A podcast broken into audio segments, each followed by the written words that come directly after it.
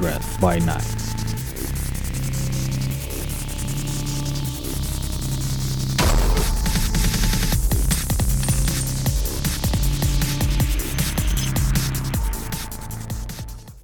Boa noite, criaturas que escravizam os outros, malditos que não sabem viver sozinhos nas suas maldições. Olha, profundo. Foi forte, hein? Boa noite, Gurias. Foi forte. Boa noite. Boa noite, tô aqui com meu chazinho em inglês. Tá com o quê? Chazinho em inglês? com meu chazinho em inglês. Beleza. que Eu sou o Fábio Bandeira, estou aqui com o Carol Zanck e Fernanda Milano. E por que, que eu entrei com essa frase de impacto? Hoje vamos falar sobre carniçais. É isso mesmo, seus malditos. Vocês não conseguem viver suas não vidas sozinhos e tem que escravizar os outros, malditos. É. Olha que dá mancha na humanidade agora, hein? V5 traz esses aspectos. Vamos discorrer sobre isso. Primeiro. Só porque eu queria um agora. E não menos importante, né? Sejam bem-vindos ao nosso podcast, Kindred by Night. E já convido vocês para ir lá rapidinho. Depois que terminar aqui, ou já abrir uma aba aí na, no seu smartphone acessando o Instagram e seguindo nós lá, kindredbynight.oficial. Estamos lá interagindo, postando semanalmente muito conteúdo relacionado aos, aos nossos podcasts ou algum evento que esteja acontecendo envolvendo essa cultura do mundo das trevas, especificamente do vampiro, a máscara, The Vampire Masquerade V5. Bom, povo, vamos, vamos, vamos pensar. Carniçais, eu confesso, ao longo das minhas narrativas, ao longo das narrativas, tanto que eu joguei como narrei, o carniçal era muito negligenciado. Era uma espécie de funcionário robótico. Preciso o carro tal, liga pro carniçal. Preciso que faça. Era, era um motoboy, era um entregador, era o, era o iFood particular, era alguma coisa assim.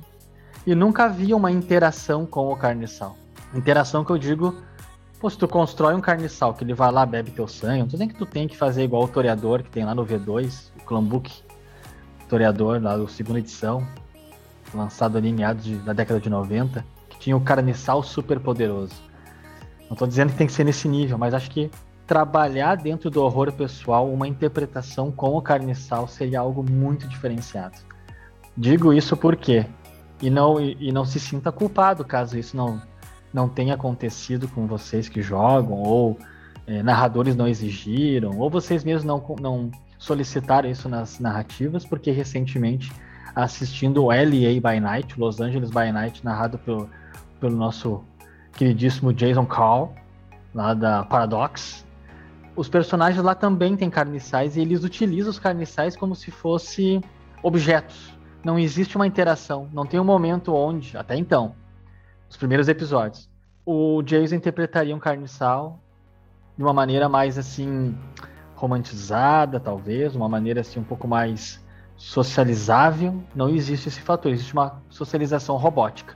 Pega o carro para mim, pega o telefone, faz tal coisa para mim.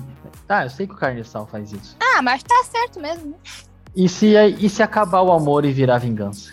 Pô, mas aí não é, tipo, continuar alimentando ele? Porque seria um vício mesmo, né? Claro, é um vício. Tem, tem um livro, recomendo. Acessem lá nosso Instagram que eu vou colocar a capa desses livros de referência dos carniçais. E tem um especificamente, Goals Fatal Addiction. Traduzindo, poderia ser uma coisa como Carniçais Vício Fatal. Lá discorre muita coisa a respeito dessas relações, a percepção dos carniçais do mundo vampírico, sobre eles mesmos. E depois a gente fala um pouquinho mais. Eu quero entrar depois mostrar uns slides que estiver nos acompanhando pelo YouTube, Kindred by Night oficial lá no YouTube. Vou apresentar uns slides de exemplos de carniçais apresentados nesse livro que eu comentei agora. Quer trazer alguma coisa, Carol? Ver que tu tá aí refletindo. Tô refletindo. é, Compartilhar refletindo... a maldição com o outro, né? Vamos pensar nisso, né? Isso. Compartilhar a maldição com o outro e o quão profundo pode ser aproveitado o horror pessoal quando a gente olha para a relação do carniçal e o, e o membro. É, ele de fato ele está ali à disposição para fazer tudo o que for preciso para esse membro e ele de fato fará isso. Só que vamos imaginar alguém que te ama de maneira sobrenatural, só que esse amor é um amor ao extremo. E eu gosto de observar muito no nosso mundo real os crimes passionais. São crimes que acontecem por um amor doentio. E o amor doentio é o amor do carniçal, um amor doentio. Então a gente observa né, nesses, nessas tratativas que acontecem normalmente nas mesas, né, o carniçal sendo quase como uma Alexa ou um OK Google quero tal coisa. Como é que ficam os sentimentos desse, desse carniçal? Será que ele pode se sentir, por mais que ele vá te servir, ele vai ficar, talvez, poxa, o meu senhor não não está dando tanta atenção para mim? Ou será que ele vai se sentir enciumado ao te ver em outras relações, dando atenção para outros membros ou para outros carniçais? Então não é só pedir e ser servido, não é só alimentar com sangue. Será que o carniçal ele não deseja ser alimentado com outra coisa além do sangue? como, por exemplo, atenção, ou um, um afeto, nem que seja um afeto encenado. São todas essas reflexões que eu estava aqui, né, maquinando. Eu vi que a Fernanda tá com a boca torta ali. Eu tô com aqui uma me espécie correndo, de fúria. né? não, uma raiva. Não, não, não tô com raiva, não. Tô, tô bem. Eu só fiquei meio assim, né? Tipo, só a Carol percebeu de bondade e afeto carniçal, mano. Ah, mano. Só, só um salubre pra pensar nos sentimentos dos carniçais. Ah! Entendi. E eu aqui, né? Acho que eu vou arrumar um carniçal aqui pra poder fazer aquele negócio pra mim lá. Eu mando esse cara pra lá e fico de boa aqui. tipo, foda-se o cara. Eu Ah, acho o carniçal muito complexo. Eu não É, acho o carniçal pode- algo muito simples, acho complexo. Pois é. E ele pode causar muitos problemas. Ele pode ser um baita de um problema se ele não, se ele não for bem tratado. Ele, esse amor doentio, de repente, pode se voltar contra ti. Não no sentido de que ele vai te fazer mal, mas imagina, ele pode estar pensando te fazer um bem, só que é na concepção limitada dele, talvez, te fazer um bem. Ou no mas sentimento. na verdade, Tá, mas- esse bem é Mas tipo assim, se tu. Tá, tu tem carniçal e tal, aí tu trata ele mal o tempo todo. Ele vai fazer alguma coisa, porque ele tá sendo alimentado, ele tá com vício ali ainda, né? claro. Tipo ele vai Cada mas clã- vai te fazer mal? Cada clã tem uma prática de como lidar com seus carniçais. Esse livro, por exemplo, eu sei que ele pode ser um pouco antigo. Ele é ali do final da década de 90, o Ghost Fatal Edition. Mas ele trata um capítulo relacionando uma imagem de um, de um exemplo de clã com seus carniçais e um pouco de como é que é essa relação. Então tem clãs que tratam aparentemente muito bem. Vamos pegar um exemplo de um clã mais social, Toreador o toreador arteiro, esse toreador estereotipado arteiro, mais vívido, alguns entre eles têm uma relação com o carniçal muito vívida, muito apaixonante. Até porque o carniçal se torna uma ponte, se torna aí uma, uma espécie de um viaduto da, do mundo mortal que o toreador tanto ama, mas que por ser amaldiçoado, ser um vampiro, ser uma criatura noturna, não tem tanto mais as vivências que ele, ele tinha antes de se tornar esse ser. Então, o carniçal também se torna um link para ele. Óbvio, não vou generalizar, não tem como criar um determinismo aqui de como é que tu vai tratar o teu, o teu carniçal ou como um clã determina um carniçal. É como um campo estatístico, né? Tu determina a gravidade como aquilo vai ser relacionado de acordo com o perfil do clã. Então, por exemplo, como eu falei, o toreador tem essa coisa de ser um perfil, mas não quer dizer que o toreador não seja um toreador sádico, seja um toreador é, vingativo, sarcástico. Pode ser também, mas eu quero trazer a ideia do toreador pelas questões vívidas de relações sociais. Em compensação, tem o toreador do La Sombra, que até tem uma imagem muito curiosa nesse livro, que são todos vassalos, assim, eles formam tipo um, uma referência no chão, como, como seres pisoteados. Ou como tem aquela velha descrição dos carniçais início, que tem davículos, que eles se transformam numa poltrona de, de, de, carne e osso e coisa. Então cada um tem uma maneira de como lidar com seus carniçais. Pode ser dentro do campo da tirania, de eu estar escravizando ele com meu sangue e foda-se, não tô aí para te agradar, tu é meu servo, eu sou teu dono, tu é o meu objeto. Como tem aqueles que podem fantasiar essa relação e trazer um conceito interpretativo social de, de de, de, alguma forma de afeto, de alguma forma de, de, sentimento. E talvez a Carol traga um pouco sobre esse olhar mais empático da figura do carniçal com o membro sobre um aspecto mais elevado, moralmente falando, e a Fernanda traga uma ideia sobre tu deve me servir, porque tu está presa a esse laço de sangue comigo e tu vai me obedecer. Eu pontuo da seguinte forma: eu acho muito complexo o carne sal. É, sempre foi muito negligenciado nas mesas que eu joguei na Rei, porque era sempre um objeto de comando, nunca uma relação. Faça aquilo, faça aquilo, coisa e tal, oi tal, bom dia, boa noite, coisa e tal. Só isso, não tinha nada demais. E eu acho que tem que ter uma complexidade muito mais elaborada nessa interpretação do membro com carne e sal para manter vívido um campo de relação. Porque um carniçal, ele vai ficando muito velho, tanto que tem exemplos em um outro livro, publicado ali pela, pelo viés do V20, que tem os anciões carniçais, aqueles, aqueles carniçais que estão há centenas de anos contigo.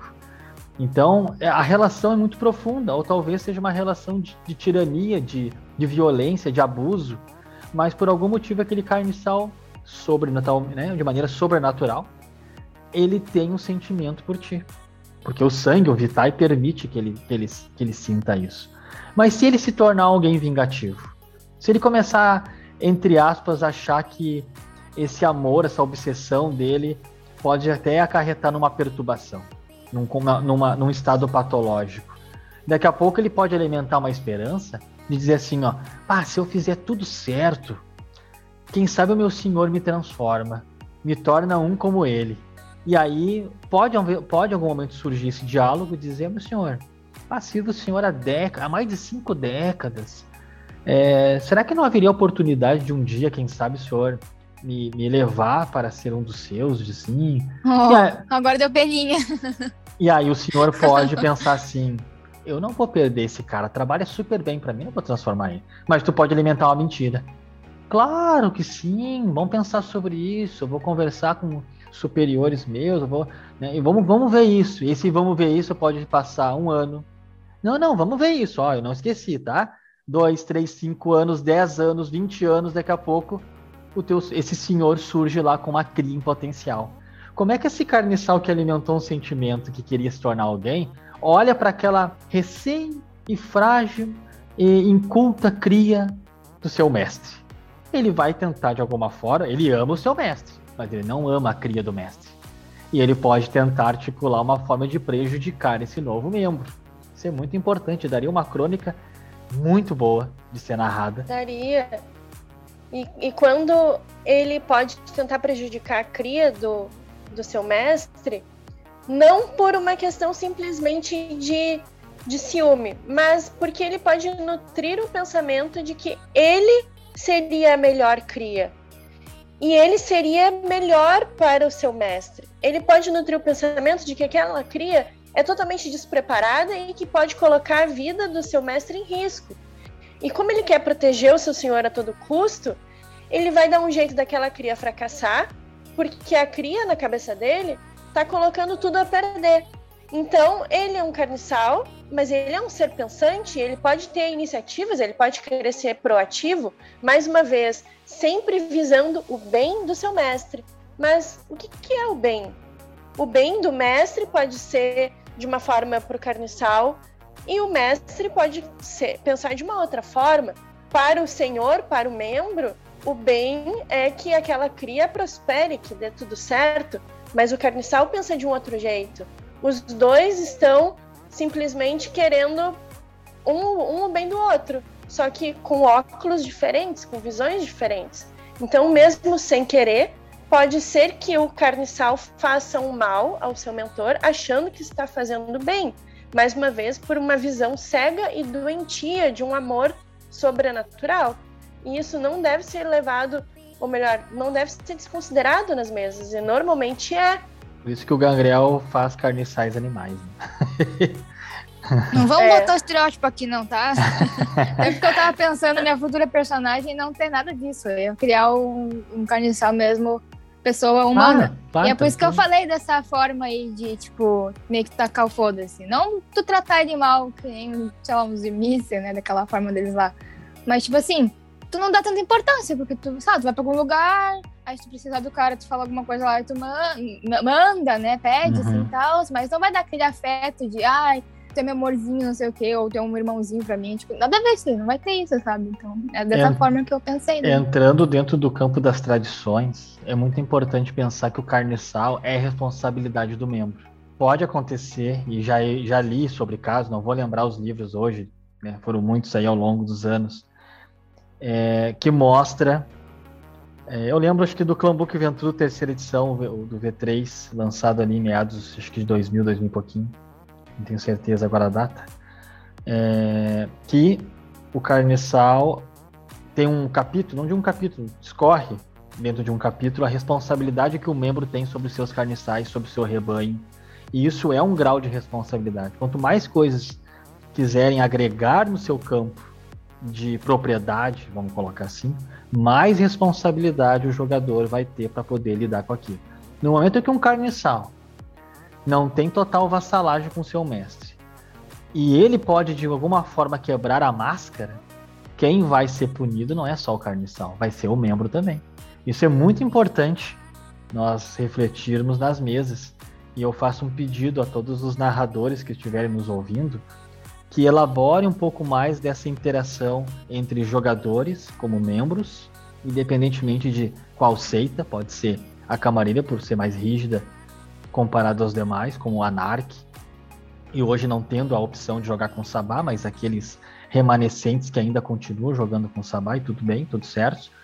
Trabalhe um pouco mais essa interação dos personagens jogadores com os NPCs carniçais. Vocês vão ver que é muito legal é, ter esse tipo de relacionamento vívido dentro da mesa, não ignorando ele como uma espécie de uma bucha de carne que recebe comandos porque tem um vitae dentro dele que possibilita esse tipo de escravismo. Ignorem essa parte. Vamos, vamos elaborar um pouco mais, vamos, vamos interagir um pouco mais. Que eu sei que talvez, é, por não ter um status, o carniçal não tenha tanta importância. Às vezes o foco da importância narrativa é os desafios e a, e a, e a história que o narrador está ali contando, que o jogador fica muito preso. Tipo, ah, eu tenho que resolver aquilo, eu tenho que falar com o príncipe, eu tenho que falar com o barão, eu tenho que... E às vezes tu fica muito preso à história e esquece todos os elementos ao redor que compõem. Eu sei que é difícil. Não estou dizendo que não é. É difícil sim. Mas se conseguir construir com calma todo esse campo de interação, porque eu sei que o jogador tem muito medo de morrer, ter a morte final nesses momentos, mas se conseguir construir uma forma de, de leveza onde ocorra essa, essa interpretação, eu faço esse pedido aos narradores. Construam isso nas suas narrativas. É bem legal.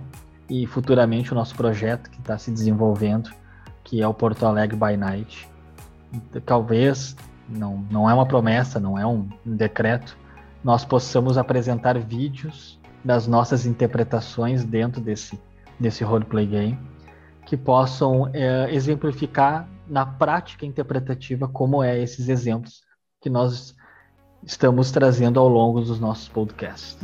Querem trazer mais Eu alguma queria- coisa?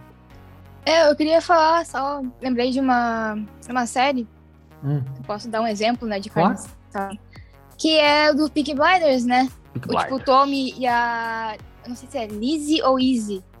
Mas basicamente, eu não sei agora que ela era, mas tipo, era uma carniçal dele. Ele casou com ela no final depois, né? Aquela Teve um prostituta? afeto daí.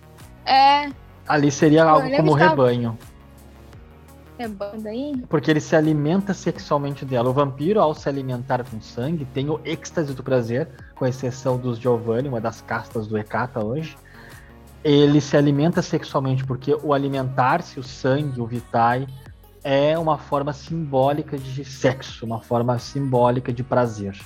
Então ela seria mais voltada para o campo do, do rebanho do que para o campo do carniçal.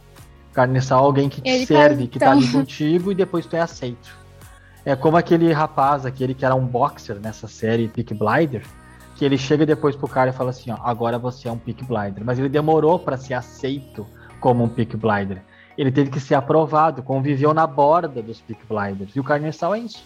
O Carniçal vive na borda dos membros, na borda da camarilha, fazendo o trabalho sujo, degenerando a sua moralidade, todo o seu campo de humanidade, porque quer, além de amar o seu mestre, alguns cobiçam a ideia de se tornarem membros também. Então isso é muito importante a gente Olhando pensar. por esse lado, então, Ele casou com uma, um re- um rebanho, então. Rebanho, é, tudo certo. né? E deixa eu dividir a tela aqui. Deixa eu dividir a tela aqui. É, deixa eu abrir aqui. Me avise se vocês estiverem vendo para eu ter certeza que tá tudo aqui. É, compartilhei uma tela com vocês aqui. Vocês estão vendo a tela? Sim.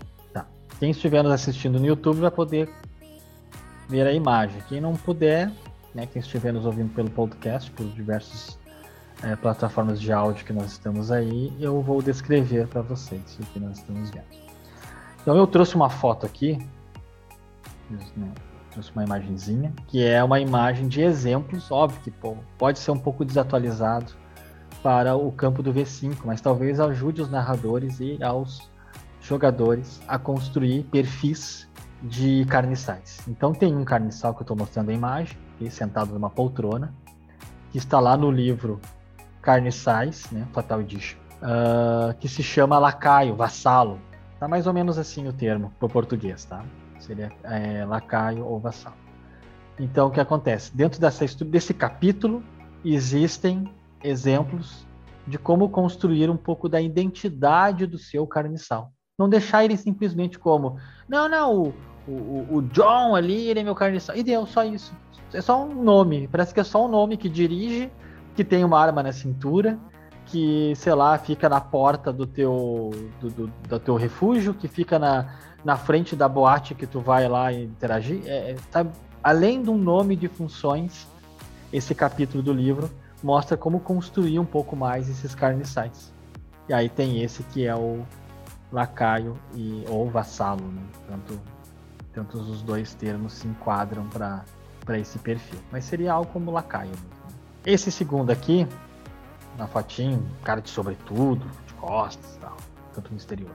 Eles são chamados de carniçais independentes. Por quê? Eu lembro que tinha um personagem lá no livro Caçadores Caçados. Eu sei que é um livro antiguinho, lançado pela editora Devir na época, meados da década de 90 também. Isso que dá ser cringe, né? O cara fica só lembrando da época lá da década de 90. Me fala esse negócio de cringe, cara. Pelo amor de Deus, mano. Mano. Ah, mano. Esses carniçais independentes, o nome já diz, eles não servem a ninguém. Eles romperam de alguma forma. Ah, seus senhores, seus mestres encontraram a morte final. Eles continuaram com o, o pouco do Vitae no organismo deles, mas eles continuaram em busca de Vitae para poder continuar com sua vida de uma forma ainda mortal, mas dentro de um aspecto imortal por causa da Vitae que consome. Eu lembro que tem um exemplo que eu falei do Caçadores Caçados, que é um caçador lá que se apropria de sangue vampiro para poder continuar vivo e continuar caçando. É um personagem bem famosinho, não vou lembrar o nome dele agora. Mas se você botar lá Caçadores Caçados, é um senhor caçador. Tem várias núminas, não sei se ele tem fé verdadeira coisa assim. Sei que tem núminas, que são poderes dos caçadores. E ele tem uma idade super, super avançada, assim, para as condições dele. Porque ele exerce essa prática. Então aqui seria legal colocar o. pro- dica para o narrador, se o narrador quiser é, contextualizar uma complexidade dos carniçais, trabalhar com carniçal independente. E depois nós temos os chamados revenantes, que são aquelas categorias de carniçais do Sabá, especificamente muitos associados ao clã Zinice. Tá? Porque o clã Zinice é famoso, é um clã famoso pelos seus carniçais. E, e dentro desses carniçais, né, nós temos eh, famílias, famílias de carniçais que servem aos Zinice, servem ao Sabá. Como eu disse, eu sei que hoje talvez no V5 não seja possível trabalhar tanto, mas vai muito da criatividade do narrador, associar alguma coisa longitudinal de alguma antiga narrativa com o V5, linkar criatividade. Aí nós temos famílias específicas, né? Os Bratovitz, né? os Grimaldi, Obertus e Zantosa. São quatro famílias, cada uma com suas características e suas funcionalidades que se divergem num perfil muito único, que estão lá linkados com com o Sabá, com os imices e, e afins. Óbvio, existe, mas, mas Fábio, existe esse tipo de perfil fora do Sabá? Talvez exista, vai da criatividade, vai da leitura, vai de uma associação, vai de um contexto histórico da narrativa que pode ter acontecido isso. Nesse mundo das trevas, esse World of Dark, tudo é possível, né, pessoal? Então vamos, a gente pode usar muito da criatividade sem deixar caricato. E não vou entrar no fator aqui carniceiro. Pra quem nunca ouviu esse termo, carniceiro é quando dois carniçais se relacionam sexualmente e dentro da barriga da mãe existe um processo onde uh, eles acabam uh, se transformando em uma espécie muito parecida com um dumper. Muito parecido, não é que seja um dumper. Para dumper, recomendo o livro Tempo do Sangue Fraco. Lá tem explicações específicas sobre esse tipo de, de perfil. Mas o carniceiro envolve isso, que é uma espécie de filho né, que é gerado no, no, útero da mãe que é carniçal. Quis trazer sucintamente, óbvio, esses exemplos para ajudar os narradores e, e, e, alguns jogadores nas suas articulações de seus carniçais, seus gols. Né? Sucintamente, nada aprofundado. Quem quiser se aprofundar, como eu disse, leia lá o livro, eu sei que tem inglês, mas quem tem facilidade com inglês, Goals Fatal Addition. E o questão do dumper que eu mencionei sucintamente, é pesquisar o tempo de sangue fraco que tem em português, talvez hoje mais pelos sebos e né, que lojas de livros usados, o, o livro Carnes, é, Tempo de Sangue Fraco. E para afinidade com carniçais da família Zimice, aí recomendo vocês lerem o Clambook Zimice, que tem bastante informação por lá. O que mais nós podemos trazer sobre carniçais que é interessante para jogadores e narradores das mesas desse Brasil e desse mundo afora? Não sei se a Carol quer falar primeiro, porque ela não falou quase nada até agora. Não, só puxar um, um link que vocês comentaram um pouquinho antes sobre alguma uma prática que alguns jogadores têm de misturar um pouco as coisas e se alimentar dos carniçais e não ter ali o rebanho e carniçal como pontuações diferentes, né? O jogador acaba colocando o carniçal e, enfim, num, num aperto ou não, acaba criando um hábito de se alimentar do, do carniçal e trazer os, os impactos disso, talvez, né? A gente não pode esquecer que, tirando o sangue desse carniçal, não importa quantos pontos se tirem ali, de certa forma enfraquece aquele ser que está te servindo. E talvez isso não seja muito, muito legal, não seja muito inteligente, mas que ocorra talvez por uma economia de pontos, praticamente falando, uma economia de pontos, o jogador acaba não tendo tantos pontos para distribuir na ficha e usa um ponto quando deveriam ser dois, um para carne sal e outro para rebanho. E eles acabam misturando as bolas um pouco ali. Eu já vi muito isso nas mesas que eu joguei, não sei se o Fábio viu, mas é uma prática que talvez não seja a melhor. Eu já vi exemplos de, como tu falou, na gíria, né? O aperto. Naquela coisa tô desesperado, preciso de sangue urgentemente, é o carniçal que tá ali, vem tu mesmo. Tipo, não tem tu, vai tu mesmo.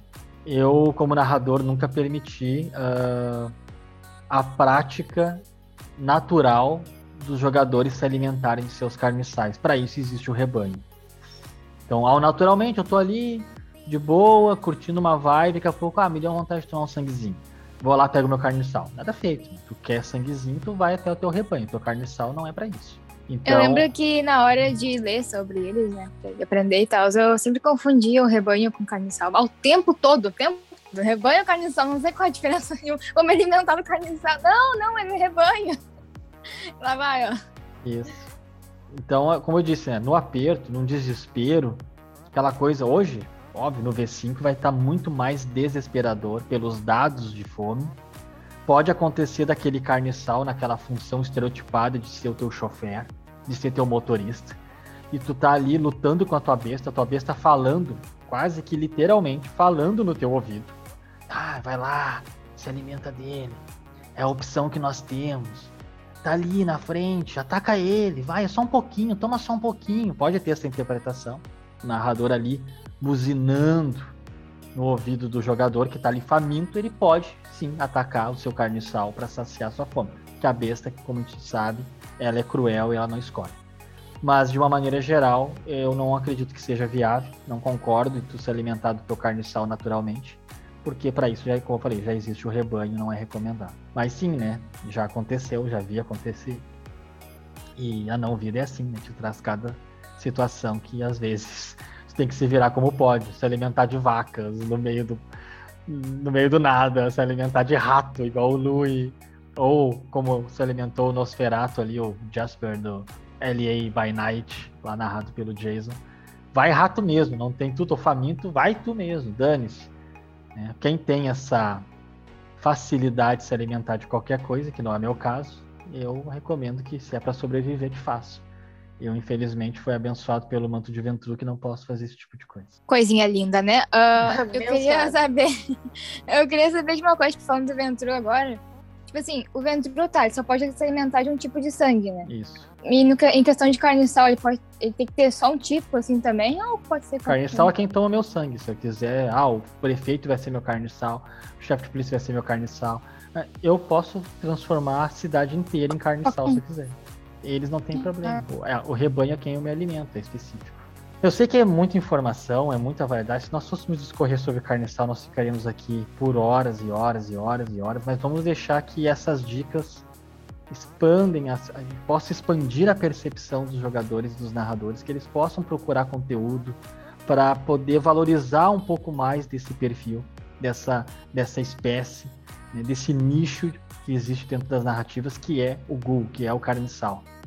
Demos a nossa dica aqui, quem sabe futuramente com o V5 podemos fazer um Carniçal parte 2, especificando muitas coisas, dando exemplos de jogo, rolagem de dados, a gente pode fazer um lance assim, futuro, não prometo nada, pode acontecer.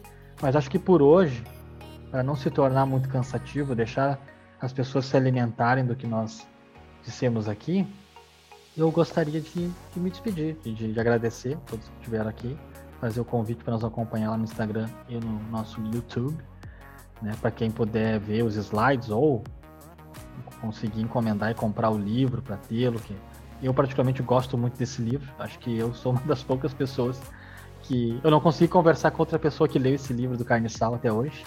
E eu gosto muito. Né? É um livro que eu que eu que acabei me aprofundando muito porque o olhar do narrador às vezes é no detalhe para tornar a narrativa dentro de um aspecto de horror pessoal muito mais complexo. E as interações interpretativas, já que o sistema Storyteller é um jogo de interpretação muito dinâmico, requer muita interação social, ao invés do lutar, matar, empilhar, através, além do tiro, porrada e bomba. Então acho que esse elemento ele casa e agrega muito para as narrativas. Certo, gurias? Certo, pessoal que está nos ouvindo? Certo. É isso aí. Então tá Aquela dica que eu sempre digo hoje não é só para vocês, não, é para vocês e para os seus carniçais. Sigam as tradições, pessoal, é sério. Não queira o xerife no, no pescocinho de vocês, dizendo aqui, ó, fulano, quebraste a máscara. É, não, não tente sabotar o seu príncipe com um justicar batendo na porta dele dizendo a tua cidade está uma bagunça. Não, pessoal. Sigam as tradições e principalmente mantenham a máscara. Vampiros não existem. Um abraço, até a não, próxima. Beijos. Tchau. Tchau.